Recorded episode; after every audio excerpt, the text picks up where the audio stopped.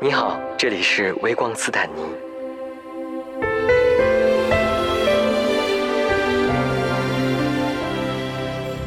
呃，也不是说你坚持不下去做工作，父母就能够去，呃，去接受的。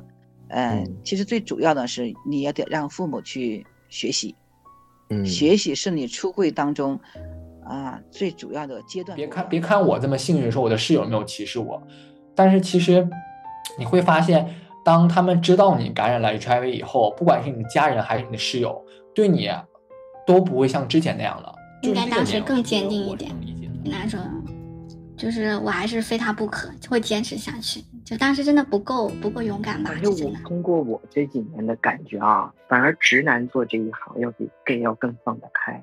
直男眼里面就是钱钱钱，但 gay 不一样。嗯，我后来又见了同学们，就是我的我的中学同学。嗯，我跟你们说个事儿啊，我说那个我我喜欢女的了，然后一圈都是男生，就说哎哎，怎么又有一个红印儿？是你昨天是跟中东人吗？然后他说不是，是拉拉拉拉丁裔的。我说哦，然后他就突然间的就跟他爸说：“爸，我要跟你讲一件事情。”他爸说：“什么事？”然后他就说：“我是 gay。”然后他爸就转头看他，隔了几秒钟就说：“那有什么了不起？我年轻时候也有过啊。”我心里想说：“老爸什么都不能输，连这个都要赢。”听众朋友们，大家好。微光斯坦尼第二季已经播出了五个月的时间，在二十期节目以后，本季节目将暂时告一段落。